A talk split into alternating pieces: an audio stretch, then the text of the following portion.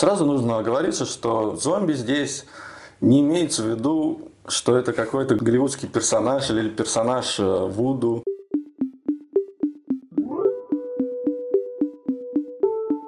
Всем привет! Это подкаст «Академики нашего времени», проводимого на базе НСО «Гауган». Здесь мы рассказываем о современных и не очень научных исследованиях в рамках преподаваемых дисциплин в нашем университете. Помогать нам в этом будут действующие сотрудники институтов Российской Академии Наук, а также преподаватели нашего университета. Мы будем рассказывать вам о сложных вещах простым языком. Каждый сезон подкаста будет посвящен отдельному факультету Гауган. И немного философских тем, хотя в этом сезоне упор будет сделан на психологию. Собственно говоря, пора представиться. Ведущий нашего подкаста Владимир Ветров, председатель НСО, выпускник Гауган, сейчас обучающийся в магистратуре, а также редактор Института научной информации по общественным наукам Российской Академии Наук. И соведущая, а также наш монтажер и заместитель по внутренней работе Якимова София. Наш подкаст носит научно-популярный и образовательный формат. Приятного прослушивания.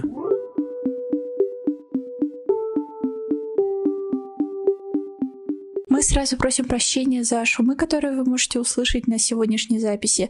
У нас просто произошла смена техники, поэтому мы еще не совсем разобрались, как это работает. Надеемся, что это не очень сильно помешает при прослушивании. Здравствуйте, уважаемые слушатели! Сегодня мы возвращаемся в наши философские лекалы и немножечко поговорим о трудной проблеме сознания и проблеме философского зомби. Мы передаем слово нашему гостю, Гусеву Александру Андреевичу, младшему научному сотруднику сектора теории познания Института философии Российской Академии Наук. И сразу зададим вопрос, откуда взялась проблема философского зомби, зачем, почему и в целом как? Приветствую всех наших слушателей. Я кандидат по философии, как раз тема моего исследования была связана именно с философией сознания, именно аналитической философией. Поэтому эта тема мне достаточно близка тема философского зомби. Сразу нужно оговориться, что зомби здесь не имеется в виду что это какой-то голливудский персонаж или персонаж э, Вуду, потому что это достаточно технический термин, отсылающий к вымышленному персонажу для мысленных экспериментов. Философу он нужно, чтобы прояснить природу сознания, его взаимоотношения с телом и с физическим миром в целом. Сразу предупрежу, что Мало кто считает, что философский зомби э, существует актуально. Подразумевается, что он хотя бы должен быть мыслим. Его главное отличие от голливудского, скажем, зомби. Голливудский зомби обычно это такое существо, которое было мертвым, ожило, и у него не все даже когнитивные функции работают. То есть он очень такой достаточно странный персонаж, и у него большая жажда мозгов, которых ему не достает некоторых отделов. Вудда зомби – это люди, которые через колдовство как бы теряют свою волю и делают так, как им приказывают. Вот этот маг, заколдовавший их. Философские же зомби – это такие же люди, как мы, во всех физических проявлениях, то есть они тождественны нам во всех физических свойствах. В свойствах нашего организма, и из этого следует и в свойствах поведенческих, что они ведут себя абсолютно так же, как мы. Ну, что-то же отличает. Конечно. То есть со стороны они также говорят, что им нравится, допустим, вкус, вкус клубники, красота заката. Они тоже якобы испытывают эмоции и так далее. Но их отличие от человека, нашего, актуального мира, то, что в них нет вот этой внутренней переживательной составляющей, которую называют феноменальный характер опыта или феноменальное сознание. Здесь стоит провести важное различие, очень важное для этой дискуссии, то, что в аналитической философии принято различать феноменальное сознание и сознание, как вот понятое психологически, функционально, поведенчески. То есть, э, допустим, болевое ощущение можно описать функционально, что это такие состояния, вызываемые, допустим, повреждением какой-то части тела, коррелирующие с другим ментальным состоянием, вроде желания избавиться от этого состояния неприятного, и приводящие к внешне проявляемому такому поведению избежания боли, скажем так. Ну, это вот так очень угрубляя. То есть мы дали как бы функциональное объяснение боли. То есть, что она делает, какая у нее функция. Но очевидно, что для нас важно также и другое в болевом состоянии. Это вот то, как переживается боль как бы изнутри. И вот это, каково это находиться в конкретном ментальном состоянии, не обязательно в каком-то телесном, просто визуальный опыт, каково испытывать, э, аудиальный опыт и так далее, и так далее, соответствует любому модусу чувственности. Именно это и называется феноменальным сознанием. То есть это отсылает к известной работе Томаса Нагеля, каково быть летучей мышью. Мы можем много знать о нейрофизиологии, как она устроена у мыши, но мы никогда не поймем, каково это воспринимать мир, как они, через эту эхолокацию. То есть также это похоже на аргумент, э, так же как и философского зомби, про нейроученого Мэри Фрэнка Джексона. То, что вы можете знать сколько угодно физической, скажем так, информации, фактуальной о том, как работает зрение, как оно устроено, но это никогда вам не позволит вывести из этой информации знание о том, каково просто находиться в состоянии вот, визуального опыта. То есть Мэри может сколько угодно знать про то, как работает зрение, но она, если у нее не было опыта красного цвета, она никогда не поймет, что это. Ей нужно просто познакомиться с экземпляром такого состояния, грубо говоря. Один из, из аргументов существования квали заключается в инверсированности. Тут как раз мысленный опыт инверсированности зрительного восприятия, когда мы спокойно можем представить, что по щелчку, вне зависимости от физиологических причин, красный цвет станет зеленым. Вот э, не противоречит ли? Ну, на самом деле, это уже такой аргумент, доказывающий какое-то особо онтологические свойства кваля. Еще раньше подразумевается, что сам опыт нас как бы делает квали-реалистами. То есть, когда мы ретроспективно, скажем так, осматриваем в кавычках свой опыт, кажется, что есть какие-то вот качественные эти аспекты, которые, очевидно, нельзя передать ни словами, ни описать, ни так далее. Ну и, конечно, инвертированный спектр э, связан с проблемой других сознаний. То есть, если мы принимаем вот эту дуалистическую установку, то мы, как бы согласно догме призрака в машине Декарта, начинаем верить в то, что у каждого есть своя приватная жизнь, субъективная, у каждого существа с психикой, к которому нет доступа у других людей других существ. То есть только вы можете так переживать свой опыт, вы никогда не сможете передать это состояние никому другому. Тогда здесь стоит, конечно, упомянуть главного зачинщика этих споров, осознание уже в таком современном смысле, в том, из-за кого появилась вообще психофизическая проблема, а это Рене Декарт, известном французском философе 17 века. Как известно, Декарт разделил мир на вещи протяженные и вещи мыслящие – как он говорил, что мне достаточно иметь возможность ясно и отчетливо увидеть, помыслить, что одна вещь возможна без другой, что я могу представить свой разум без своего тела. И, но тогда, если эта идея такая ясная и отчетливая для меня, это отчетливость это, скажем так, для Декарта ее истинность, что вот эта отчетливость направляет на реальные какие-то факты, на то, как устроен мир, гарантировалась Богом, то, что Он вложил в него эту способность. Конечно, в наших реалиях обоснование нужно какое-то дополнительное иметь, потому что, скажем так, Бог перестал быть вот таким концептуальным костылем в дискуссиях уже достаточно давно. И позиция Декарта стала называться субстанциональным дуализмом. Что это означает? Что в мире существует две независимые в своем существовании друг от друга субстанции. Субстанция здесь имеется в виду что-то вроде такой фундаментальной вещи, то есть то, к чему все остальное, что в мире сводится. То есть как бы субстанция – это объект, а в данном контексте это как бы два вида фундаментальных объектов. То есть есть материальные объекты, к которым сводятся все проявления, что мы видим в физическом мире – и есть э, ментальные объекты, ментальные субстанции. Для тех времен это была душа, скажем так. По аналогии с физическим объектом, душа это как бы такой не физический объект, к которому крепятся свои свойства. То есть, если, например, у материальных вещей, у материальных субстанций это вот, в первую очередь протяженность, что это нахождение в пространстве, масса, там, вес, то сознание это именно ее существенные свойства, это то, что это мыслящая субстанция. То есть, ну и дальше все остальные модусы чувствования тоже. Это только она может мыслить. Хотя есть там нюансы, что ощущение и восприятие это все-таки больше атрибуты именно тела. Но здесь самое главное, да, что существенно для Декарта, что он мыслящая субстанция. И что раз он может представить одно без другого, это была первая такая версия аргумента представимости, каким и является по своей структуре аргумент зомби – значит, это просто не тождественные друг другу вещи. Но, как известно, это породило много проблем. К примеру, проблема ментальной каузальности. Как же так получается? Потому что мы же верим в то, что наши ментальные состояния могут приводить к каким-то физически видимым эффектам. Допустим, вы хотите выпить воды, у вас желание – это ментальное состояние. И вдруг вы встаете физическим своим телом, берете стакан с водой и пьете. Как это объяснить, если душа и вот в целом ментальные субстанции являются не физическими, они не находятся в пространстве в том же смысле, в каком находятся физические объекты. Как он, оно может влиять на физические объекты? Здесь было много различных ответов, но все были достаточно неудовлетворительные. И современный дуализм, который, скажем так, использует аргумент зомби, чтобы установить ложность позиции своих оппонентов, физикалистов, он э, отказался от идеи ментальной субстанции. Главное отличие его в том, что существует только один вид субстанции, так, один вид фундаментальных объектов – это физические объекты. То есть мы физические вещи, вот, грубо говоря, вообще, things.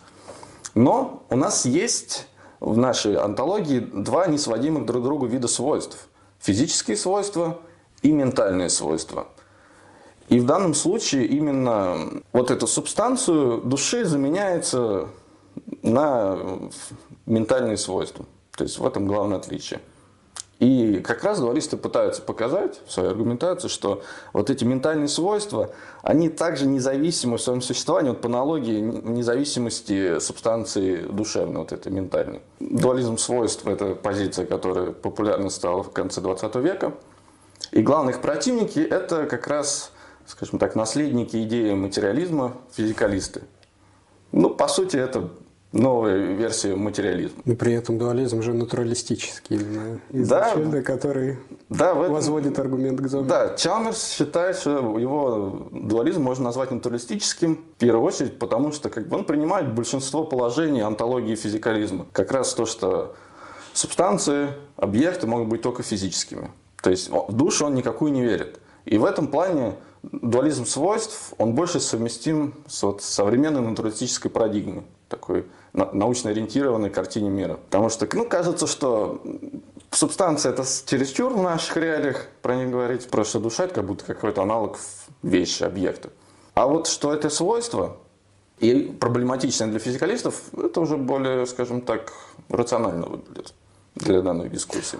А в чем тогда принципиальное отличие свойств физических от ментальных? Ну, помимо того, что мы подразумеваем, что они как-то внутриположены в нас и не пересекаются с физическими. Это раскрывается, как то, что я сказал, через интроспективный анализ и через аргументы дополнительные, который мы и обсудим как раз, аргумент от философского зомби. Помимо аргументов философского зомби было много таких знаковых аргументов против физикализма и вот схожих родственных позиций.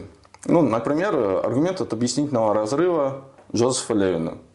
Ну, в общих чертах он заключается в том, что если мы не можем объяснить ментальные понятия в терминах физических понятий, то это показывает, что существует какой-то эпистемологический, то есть познавательный разрыв между двумя словарями, скажем так.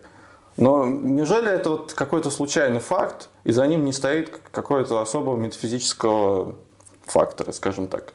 И вот он полагает, что, возможно, именно ментальные понятия, они выражающие ментальные свойства, они действительно указывают на, еще и на онтологический разрыв, что ментальные свойства не сводимы к физическим свойствам.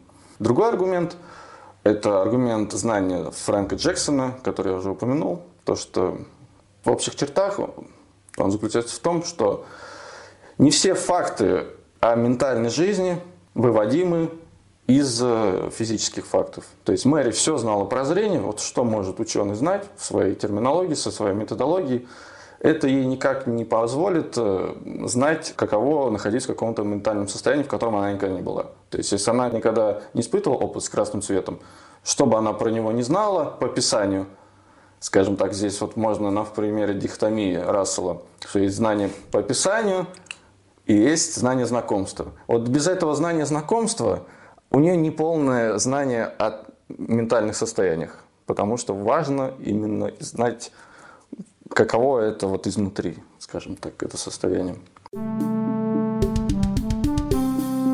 многие считают то, что именно феноменальное сознание, вот это качественное составляющая ментальных состояний, именно она является главной угрозой физикализму. Потому что, например, убеждения, интеллектуальные способности, как показал тот же Гилберт Райл, известный логический бихевиорист первой половины 20 века, что они поддаются, в принципе, анализу в терминах поведения. То есть, например, когда мы считаем человека умным или глупым, нас не интересует, что какое-то внутреннее свойство в нем. Нас интересует, как он проявляет свою глупость или, наоборот, умность, свой выдающийся интеллект в действиях. А действия – наблюдаемые публичные события физического мира. То есть также и с другими ментальными состояниями. И вот именно качественное переживание, которое связано с восприятием, ощущениями, они больше проблем создают, и они больше ассоциируются как раз с феноменальным сознанием. И вот трудная проблема Чалмерса, его авторский термин, он его на фоне легкой проблемы описывает легкие проблемы сознания. Они легкие, конечно, условно, в кавычках. Они, по сути, связаны просто с тем, как нам выяснить функции сознания, как оно работает, как в целом когнитивные системы э, устроены, как, с какими механизмами. То есть Здесь, конечно, это сложная работа, но это сложная работа, скажем так, научная, эмпирическая, в построении теории, моделей. То есть принципе, понятно, что нужно делать для этого. Да, подающийся, получается, стандартным методом. Да, то есть, как бы до этого столько феноменов изучили. Почему бы здесь? Мы, тем более, когнитивная наука в середине 20 века очень много сделала в этом направлении. А вот трудная проблема сознания, а это уже чисто философская проблема. Почему, в принципе, физические системы порождают сознательный опыт, вот это квалия? Почему из объективных физических процессов появляются субъективные ментальные процессы. То есть кажется здесь, что вот какой-то перескок монтологически происходит. Как это объяснить? Как это скажем так, встроить это сознание в физическую картину реальности, это вызывает много вопросов. И физикализм здесь все-таки не нужно понимать как какую-то философию именно науки или что-то такое. Это такой вполне себе философский метафизический тезис, который такая философская доктрина, что-то вроде мировоззрения по умолчанию большинства западных философов, аналитической Ну да, тут можно традиции. развернуть, что да. это рационалистические последствия механистического подхода. Да, вдох, вдохновлены они, конечно, были успехами естественных наук 19-го, да. начала 20 века. И согласно этой доктрине, ее можно в таких общих чертах э, в одном тезисе объяснить, что это убеждение в том, что все, что существует в мире, это физические объекты и физические свойства. Как бы мир каузально замкнут в том плане, что в нем существуют только физические события, и причиной этих событий могут быть только другие физические события. Ну, события здесь подразумевается, что, допустим, в какой-то момент времени физический объект обладает таким-то физическим свойством. То есть вот так можно события объяснить. И вот для физикалистов именно ментальные состояния, а в частности квалия, феноменальное сознание, вот это, все вот это феноменальный характер опыта – являются проблемой. Теперь можем перейти уже к непосредственно к аргументу философского зомби. Напомню, что философские зомби в данном случае это не голливудские эти балбесы, это обитатели мысленного эксперимента дуалистов. Они как бы тождественны нам во всех физических свойствах, во всех характеристиках, которые могут описаны быть через физические, естественные, научные дисциплины. Но они не обладают феноменальным сознанием. То есть нет того, что выражало бы, каково быть философским зомби. То есть, как бы внутри них пустота, Чем ничего, темнота. Ну, конечно, темнота здесь в кавычках, потому что это подразумевалось бы сразу ассоциация, как будто у них просто нет зрения. Они как бы просто считывают всю информацию внешнего мира, но у них нет вот этого качественного ощущения. Ну, вот тут первая проблема, потому что действительно это состояние не совсем описуемо. Это и не отсутствие саморефлексии. А в этом и, в этом и, да. в этом и особенность аргументов от мыслимости. То есть нам не обязательно иметь возможность визуально вообразить, скажем так, такую картинку ситуации, чтобы она была мыслимой. В чем различие здесь? Можно начать с Декарта, то есть как он различает. То есть про треугольник он может говорить, описывая его, давать определение. И он также может его и представить, вообразить, как вот прям предмет, как будто перед ним. Так, ну, вся в голове, скажем так, используя силу воображения. Но про тысячеугольник он не может такого сказать. Он не может его вообразить, потому что это ну, непонятно, как мы можем уместить вот тысячеугольник, вообразить тысячеугольник. Но он также может про него говорить как про определение. То есть и мыслимый здесь, представимый зомби, в первую очередь имеется в виду, что мы можем непротиворечиво описать ситуацию с их существованием, скажем так. Что мы можем показать, что это понятие не противоречиво. То есть здесь никаких проблем нет в том плане, что мы в жизни достаточно часто это делаем. Например, нет никакой, скажем так, аномалии в том, что мы будем сомневаться, а вот есть ли у того человека сознание. То есть здесь тоже это подвязано на старую проблему других сознаний.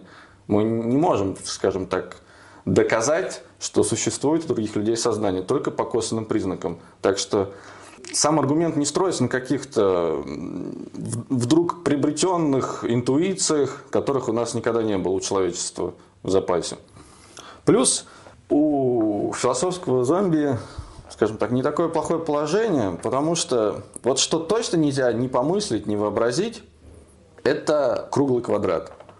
Потому что это объект, который как бы обладает противоречивыми свойствами. То есть Круглость исключает квадратность, квадратность исключает круглость. И для философов логически противоречивые объекты, понятия, вот они точно не могут существовать, как говорится, ни в одном возможном мире. То есть, например, Аристотель мог бы не быть философом. Возможен мир, ну, Аристотель существует, такой же объект физический, как и в нашем мире существовал, но например, стал поэтом, стал известным, великим древнегреческим поэтом. То есть это просто контрфактическая ситуация. Мы можем это мыслить в терминах вот, возможных миров, если мы их понимаем вот как просто модели такие. Но вот ни одного возможного мира нет, где существуют круглые квадраты.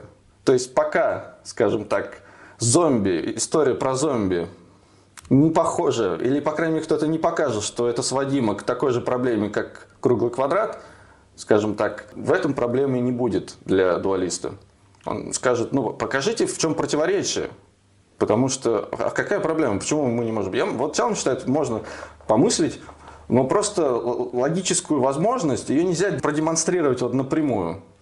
Скажем так, пример у него есть в сознающем уме. Нет никакой проблемы, чтобы представить моноцикл высотой в милю.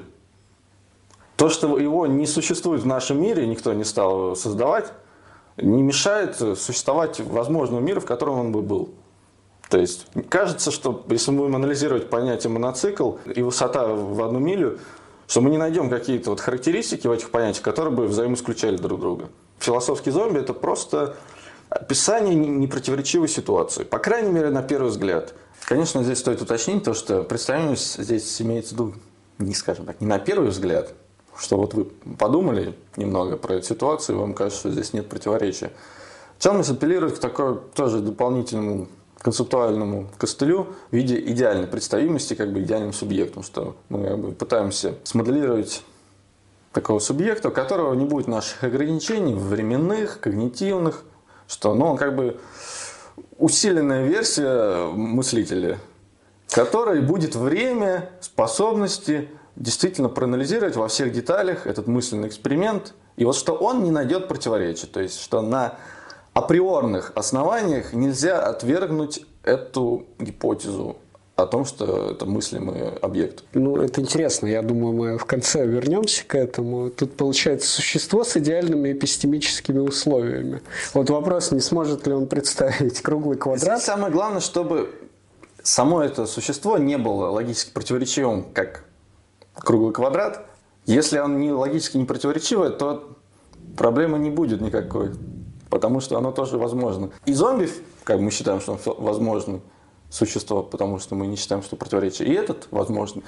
И вот они в одном мире, допустим, и мыслят друг о друге и так далее. Но это я утрирую. Тут, наверное, у нас будет перебивка. Тру-ту-ту. Но возвращаясь, да, к нашему австралийскому философу Дэду Чалмерсу, я все-таки скажу шутку про него, про которую заготовил перед этим. Mm-hmm. на него смотришь, прям думаешь, что фанат Егора Летова всегда ходит в кожаной куртке с длинными волосами. Но он и пел еще. Он пел. Да, у него есть э, зомби-блюз. На да, давай, на Ютубе есть видео. Иронично, надо будет обязательно посмотреть. Слушателям тоже рекомендуем. Are you ready for some zombification? Стоит, наверное, сказать про сам аргумент и про его форму. То, что, во-первых, у него дедуктивная форма, то есть это самый лучший вариант аргумента для философа. В чем смысл дедуктивных аргументов? То, что в них такая форма, которая позволяет при истинности посылок получить с необходимостью истинное заключение. И в данном случае нас интересует не форма, потому что философы, разумеется, знают, как это сделать, нас интересует актуальная истинность каждой посылки. И то есть, если вы хотите критиковать дедуктивный аргумент, нужно критиковать не формы, не, и тем более не заключения, потому что нас должно интересовать сами посылки.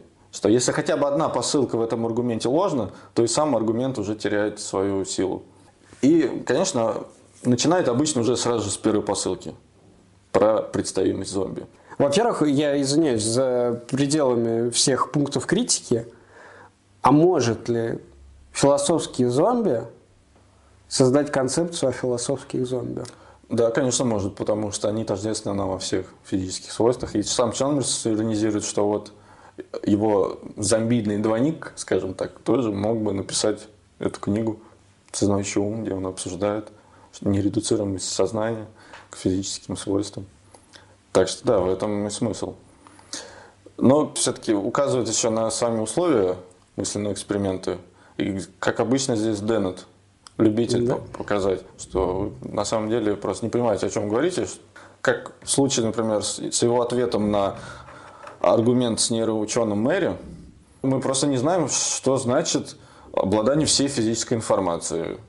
Это такая спекуляция, как бы мы хотите авансом у нас взять убедительность эту, что вот как бы допустите, что это что-то такое, что даст потом такое, такие следствия. Но так может быть, э, это же откроет, наоборот, физикалисту такой ящик Пандоры, что, ну, слушайте, если там все что угодно возможно, будущее этой науки, мы же не описали точно, как это будет выглядеть. Так может она и знает, каково красный цвет видеть, откуда вы знаете.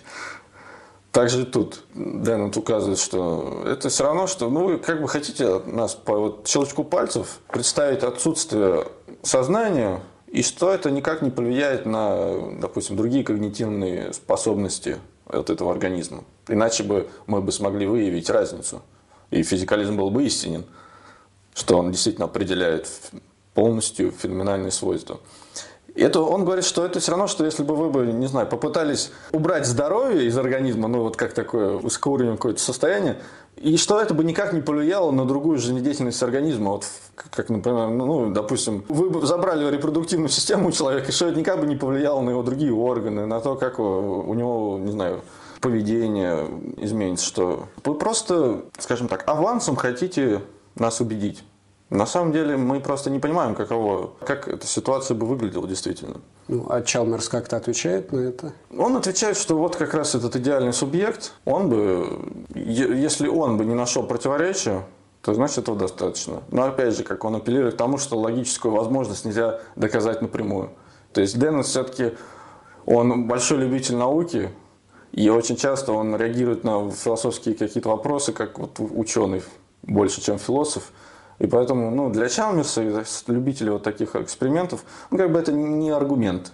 То есть, если логически непротиворечивая ситуация, значит, она возможна. А этого достаточно. Честно говоря, с личной позиции у меня вот э, это наиболее резкий пункт в критике, потому что действительно вот тут как будто происходит такое немножко искусственное разделение физикализма и дуализма. В этом смысле натуралистический э, дуализм оказывается более радикальным, чем декартовский, потому что, в принципе, изначально без более глубокого погружения философский зомби, он представляется как такой вот действительно автоматон который функционирует без вот души. Угу. Когда у нас душа заменяется вот этими э, эпифеноменальными свойствами и, соответственно, восприятием, но при этом абсолютно непонятно, как он либо каузально связан, однако вы говорили, что тут каузальность не совсем корректно в размышлениях включать, но действительно непонятно тогда, не является ли это лишней сущностью приписываем, на самом деле? Не подлежит ли она сбриванию Акамом, так сказать? Ну да, про радикальность,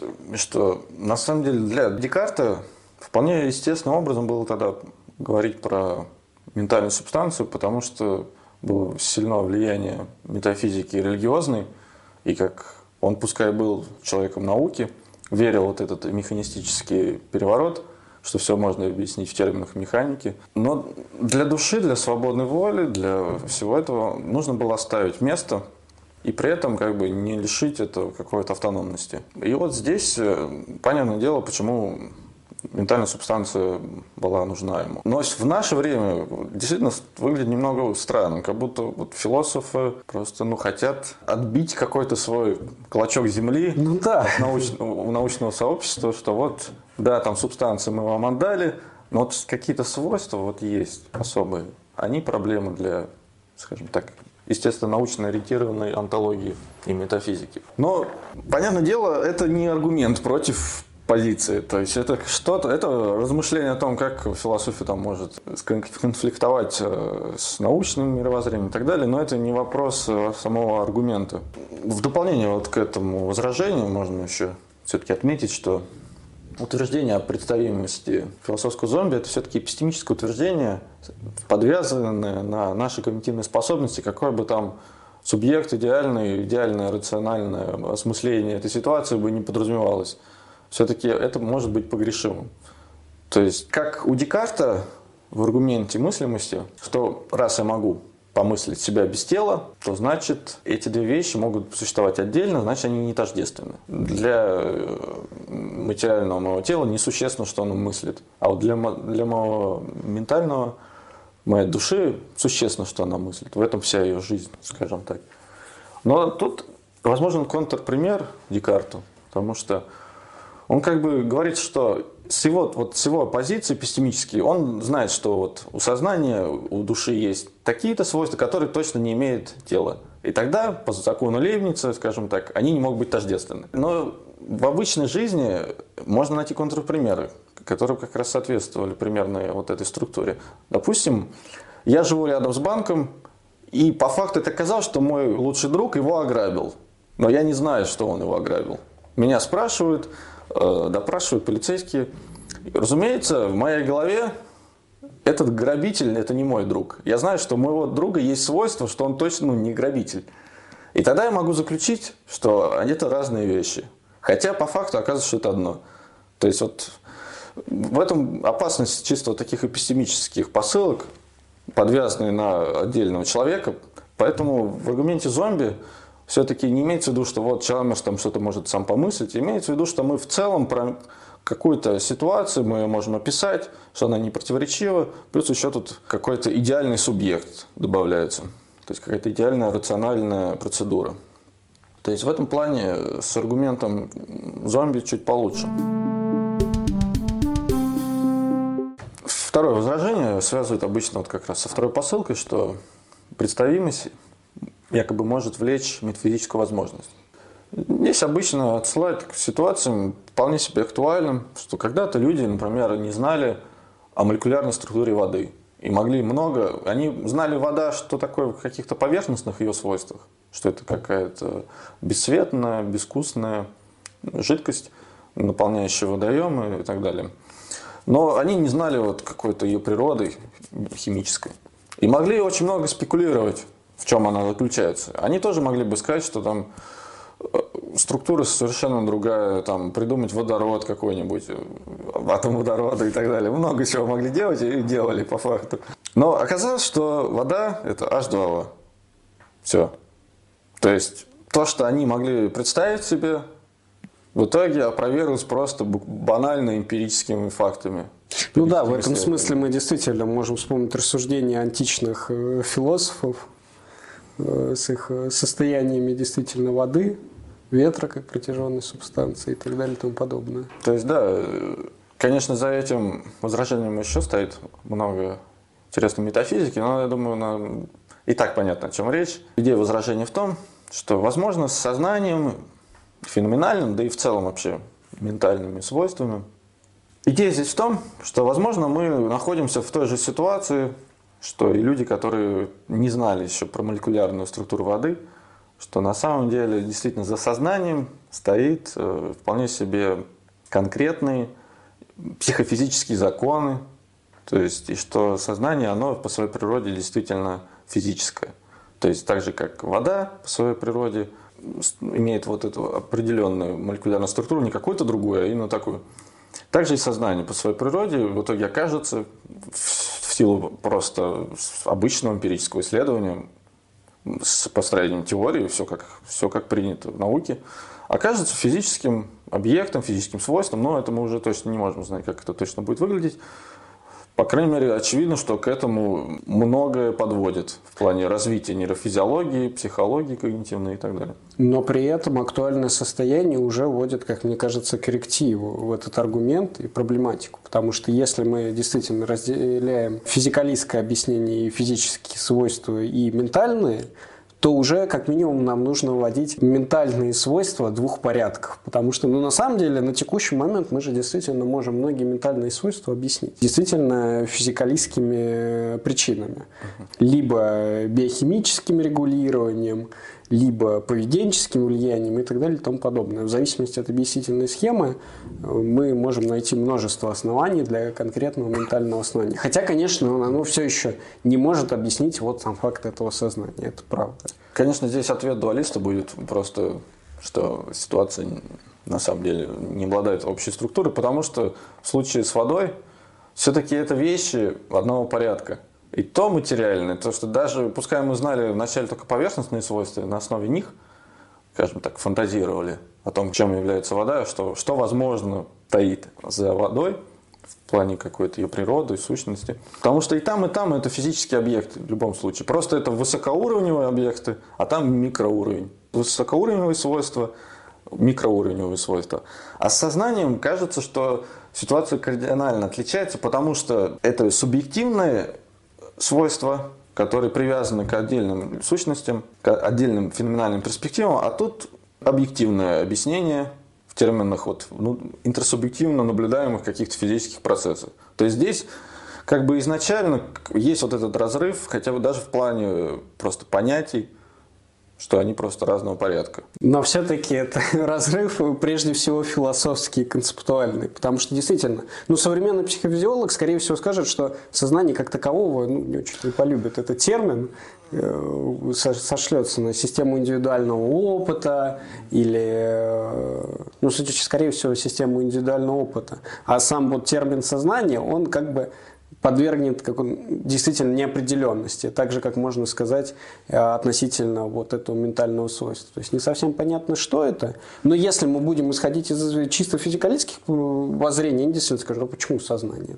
Ну, мозг с его функционированием. И тут вопрос, конечно, очень глубокий, с заметкой на будущее обсуждение, но характеристики сознания, которые вот позволяют нам отличить его наличие или не наличие. Здесь еще сразу одно возражение как раз, которое отсылает прототипу аргумента философского зомби, аргумента от крипки, а что можно представить, например, боль отдельно от ее типа физиологической основы в виде возбуждения си-волокон. Но это условно придуманный философом термин нейронный коррелят боли, болевого ощущения.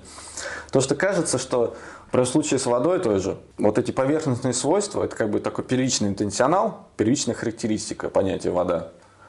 H2O – это вторичный интенсионал, вторичные характеристики, но которые уже фиксируют полностью его сущность. То есть, но в случае с сознанием, и феноменальным именно сознанием, кажется, что ее поверхностные свойства, просто то, как вы находитесь в этом состоянии, это и есть ее существенное. То есть, если вы знаете, каково испытывать боль изнутри, это все, что вам нужно знать на самом деле о боли. Мы уже знаем сущность боли, и она уже не физическая. То есть в этом дизанология, скажем, двух ситуаций. В первой ситуации с H2O мы можем задуматься, да, действительно, ну как бы мы не, не все понимали про воду, ну какая-то жидкость, а что там, что я пью вообще, что мы тысячелетиями пили. А здесь ты не скажешь так, ой, а, так это я не знал, да, что это боль вот такая. Потому что уже все вот эти субъективные черты, которые вот в приватном вот этом состоянии, они уже дают все знание о боли. Именно поэтому, принципе, мы так можем удивиться, что кто-то считает, это даже в обыденной жизни проявляется, что у какого-то человека нет опыта конкретных ситуаций, он так все говорит, что да, я все это видел, все знаю. Мы сразу говорим, ну, парень, ты походи, скажем так, в моей шкуре, поймешь. То есть и все книги, вся литература, она строится на том, чтобы как бы получше описать состояние, вот, сопереживание, вот, особенно такая литература психологическая. То есть это все не просто так. Не просто так в начале 20 века сознание, вот это субъективная составляющая, хотели просто исключить из психологии. Бихевиористы в начале 20 века пытались спасти психологию как науки, потому что интроспективная психология с этим интроспективным методом показала ну, ненадежные результаты в исследовании психики. Поэтому перед психологами такой, можно сказать, выбор был, что либо все отдать нейрофизиологам, либо найти что-то объективное для изучения психики, а что еще остается, кроме поведения.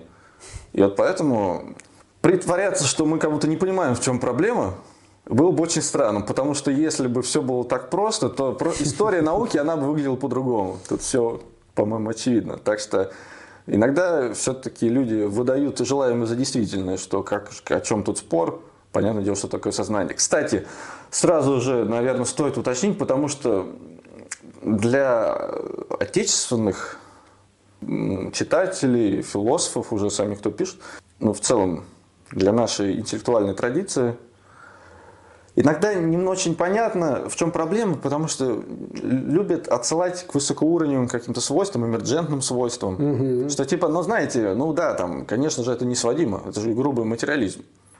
Вульгарный материализм, даже как говорили. Но проблема для аналитиков, мы могли бы, да, принять какую-нибудь форму эмерджентизма, но, во-первых, эмерджентные феномены – это феномены, которые непредсказуемы из вот этой своей базы эмерджент, откуда из тех условий, из которых они появляются. Они непредсказуемы, значит, получается, сознание есть эмерджентное свойство, оно невыводимо из физических фактов.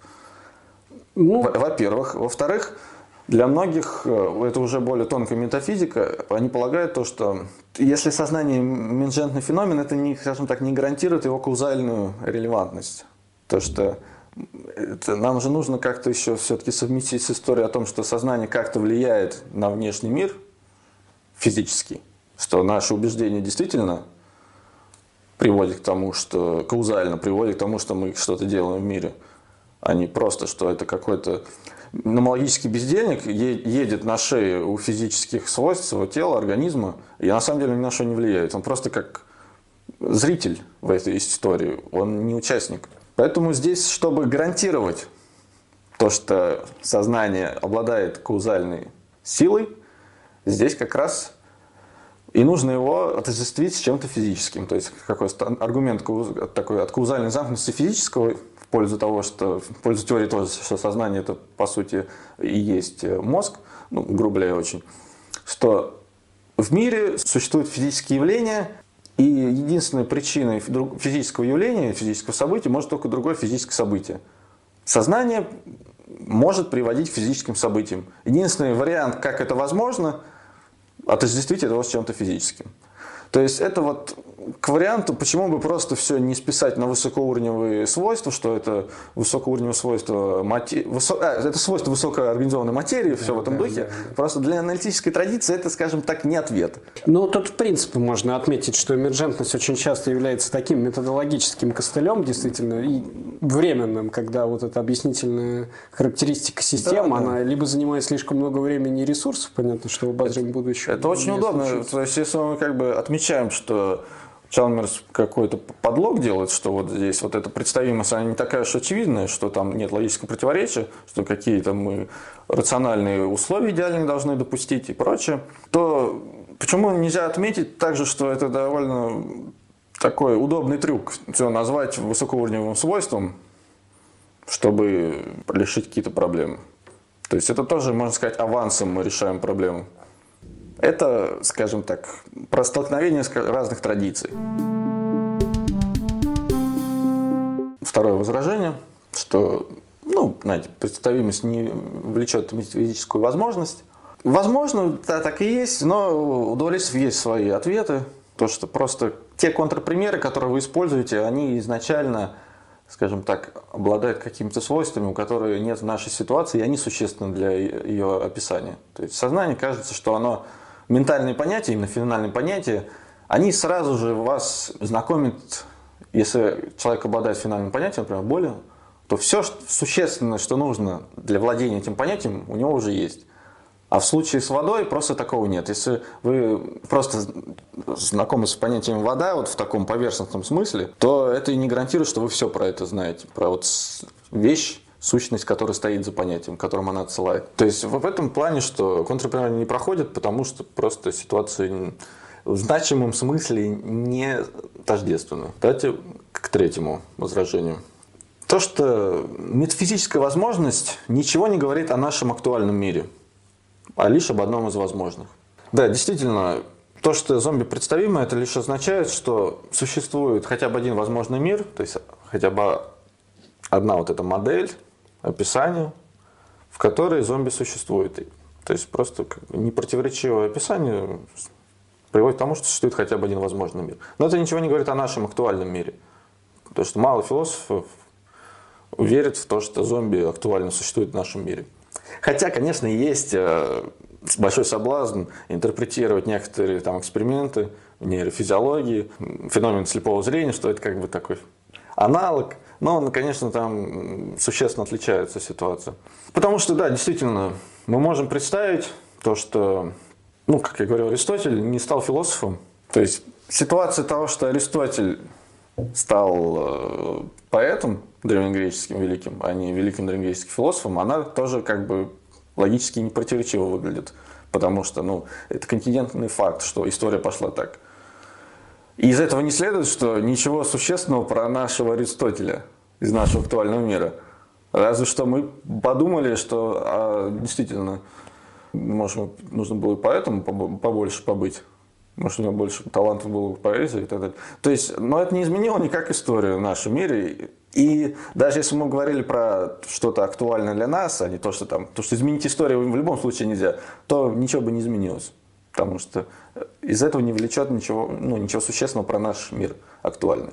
Это звучит неплохо, но проблема в том, что все-таки физикализм, как я упомянул, это не какая-то просто обобщенная теория физики или что-то такое. Это вполне себе метафизический тезис, который говорит о природе мира в целом.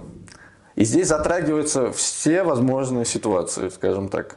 То есть физикализм говорит о том, что все, что существует в мире физическое, имеется в виду в любом возможном мире, все, что существует, только физическое. Ну или, по крайней мере, что сознание тождественно или как-то метафизически зависимо от физических объектов физических свойств во всех возможных мирах. То есть это с необходимостью, это такая необходимая связь. То есть, как, знаете, как, типа, если Бог существует для философов, то значит он существует во всех возможных мирах и в том числе и в актуальном.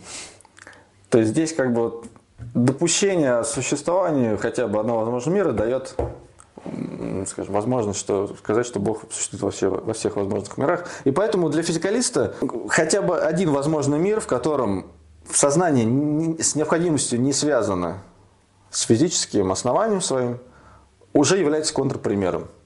То есть, как бы вот одним таким шажком целая доктрина может, скажем так, быть свергнута. Так что физикалисты здесь могут, ну, лукавят скорее. То вот это, ну, возможно, да, в актуальном мире действительно все так, как они говорят, но возможность хотя бы одного мира уже для них проблема, потому что их тезис метафизический так же, как и у дуалистов. Еще одно возражение. Ну как возражение? Дуалист может принять его следствие, но тогда у него странная будет позиция в итоге. Это угроза эпифеноменализма. Если зомби возможно, то существует хотя бы один возможный мир, где истинный эпифеноменализм. Что сознание никак не влияет каузально на физический мир. Потому что, ну, если его отсутствие ни к чему не привело никаким изменениям в физическом мире, значит, оно ни на что не влияет каузально. Тогда дуалист должен объяснить, как возможна ситуация, что при одинаковых физических свойствах мира нашего и мира зомби, суждения о своем сознании, о своих феноменальных состояниях зомби не подкреплены наличием сознания, а у нас почему-то подкреплены. Вот как объяснить вот эту разницу? Потому что кажется, что хотя бы какая-то каузальная связь с нашими понятиями должна. Почему еще это проблема? Потому что надо всегда учитывать то, что философские дискуссии, особенно в аналитической философии, они происходят на фоне хотя бы временно конвенционально принятых положений в других областях философии. В данном случае нас должна интересовать философия языка. Во времена, когда, да и сейчас, в принципе, это все еще актуально, обсуждалась эта проблема, философия языка ну, большое влияние имела каузальная теория референции или каузальная теория значения, согласно которой термины получают свое значение в конечном итоге через каузальное взаимодействие с этими объектами, которыми они ссылают. И тогда получается, что если феноменальное сознание каузально никак не взаимодействует с миром, то и суждения, и выражения, связанные с феноменальным опытом, они потеряет, скажем так, свое значение. И вот ответ Чалмерса достаточно хитрый. Он пытается как бы найти лазейку в старой идее Рассела о знании по знакомству. В его трактовке у Чалмерса мы напрямую знакомы без каузального контакта со своими феноменальными состояниями. И вот этого достаточно, чтобы не уходя в каузальное объяснение, наделять наши феноменальные суждения значением. А у зомби, конечно же, там нет ничего, ну, у него нет феноменального сознания, и его суждения ничем не подкреплены.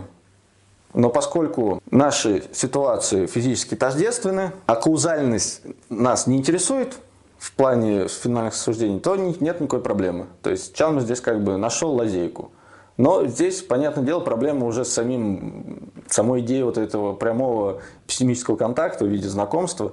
Это тоже как, как бы неочевидная идея, что мы должны ее принимать. Частичную реализацию философского зомби можно же в других сферах представления найти. Ну, банально дебаты по поводу искусственного интеллекта и роботизированной техники. Потому что мы действительно можем представить вот это вот какое-либо техническое устройство, автоматон угу. упомянутый, который будет обладать какой-то самодиагностической системой, которая будет позволять, в принципе, тот же или относительно тот же сопоставимый спектр э, состояний, схожий на человеческие. Вот проблема андроидов и так далее. Однако фантасты, конечно, всегда спекулируют, что вот при повторении э, моделей восприятия так или иначе и при наличии памяти начинаются какие-либо перформации и создание или появление чего-то на вроде сознания. Ну, тут уже, наверное, отчасти это проблема философии языка. И тут вот эта проблема боли, она, тут ее тема хватит на 10 подкастов на самом деле. Ну да, про искусственный интеллект, конечно, были схожие аргументы, только уже на почве про проблему искусственного интеллекта. Знаете, аргумент Джона Сёрли «Китайская комната», в котором он предлагает помыслить, скажем так, аналог машины, работающей программы какой-то, где очевидно подчеркивается, что у нее не может быть понимания значения языка, которым она, скажем так, разговаривает с собеседником своим.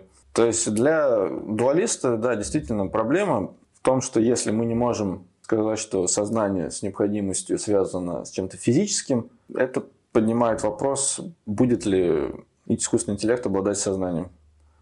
Особенно, если мы еще добавляем, что сознание не, с необходимостью не связано не только с физическими свойствами, но еще и с функциональной организацией какой-то. Потому что в первую очередь, когда обсуждается искусственный интеллект, имеется в виду на фоне не физикализма вот прямо вот буквально, вот, потому что физикализм больше ассоциируется вот именно с нейрофизиологией, с физическими свойствами какими-то фундаментальными, или вот просто что сознание вот тождественно мозгу или что-то в таком ключе. А когда про искусственный интеллект говорим, там, понятное дело, мозга-то нету вот органического. Там речь идет скорее о функциональной организации. И там дебаты на почве функционалистских теорий сознания, именно философских которые где-то со второй половины 20 века заменили, можно сказать, э, как минимум бихевиоризм точно и частично теорию тождества. И там действительно много разных позиций. Скажем так, здесь это уже проблема функционалистов. То есть функционалист может быть физикалистом, а может им не быть. Потому что если мы объясняем сознание в функциональных терминах, то тут включается тезис множества реализуемости сознания что уже не, не важно, какая будет организация физическая, если на ней полноценно, скажем так, реализуются вот это функциональные отношения, которые связаны с ментальными отдельными состояниями, то и робот будет испытывать боль, и осьминог, любой инопланетянин, то есть там не важно, типа это уже какой-то ну, биологический шовинизм, что обязательно вот именно такой-то мозг должен определять вот ментальную жизнь вообще всех существ – Потому что как тогда объяснить нашей интуиции о том, что осьминоги обладают болью, могут обладать болью? То есть у нас всегда соблазн сказать, что там, наверное, что-то за этим есть, похожее на нашу жизнь. Но это тоже такие спекуляции достаточно серьезные. Собственно, подводя итоги, что мы можем сказать об аргументе к философскому зомби – как э, событию философии, И, наверное, отчасти повлиявшие в будущем на экспериментальную философию как направление, или в любом случае включившимся в ее историю. Конечно, это очень значимое событие философии.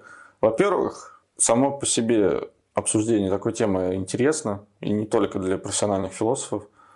То есть даже если откинуть то, что не про голливудского зомби, все равно хотя бы из-за того, что это подвязано как на проблеме других сознаний, это интересно. Во-вторых, обсуждение показало много разных проблем в философии как таковой.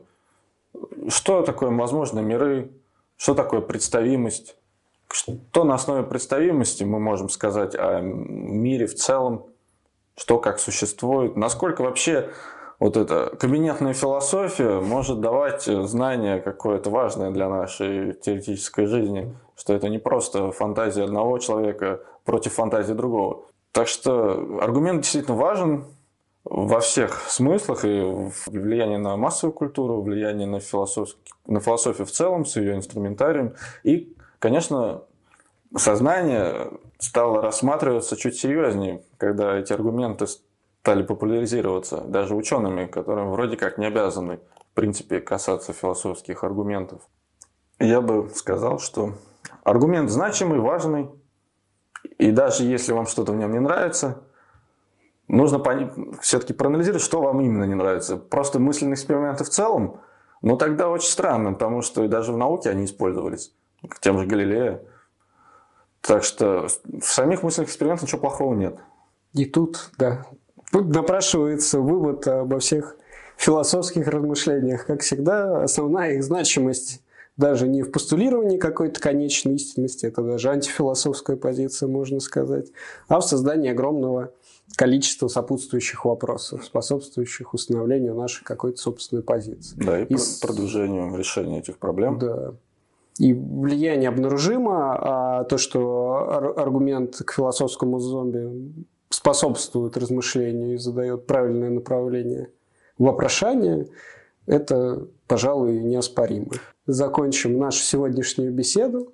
Попрощаемся. Mm. До свидания. До свидания. Всем спасибо. И поблагодарим, ой, фу, что поблагодарим, и пожелаем всем не становиться философскими зомби, а даже если вы ими являетесь, в каком-то из возможных миров найти свой прототип скваля.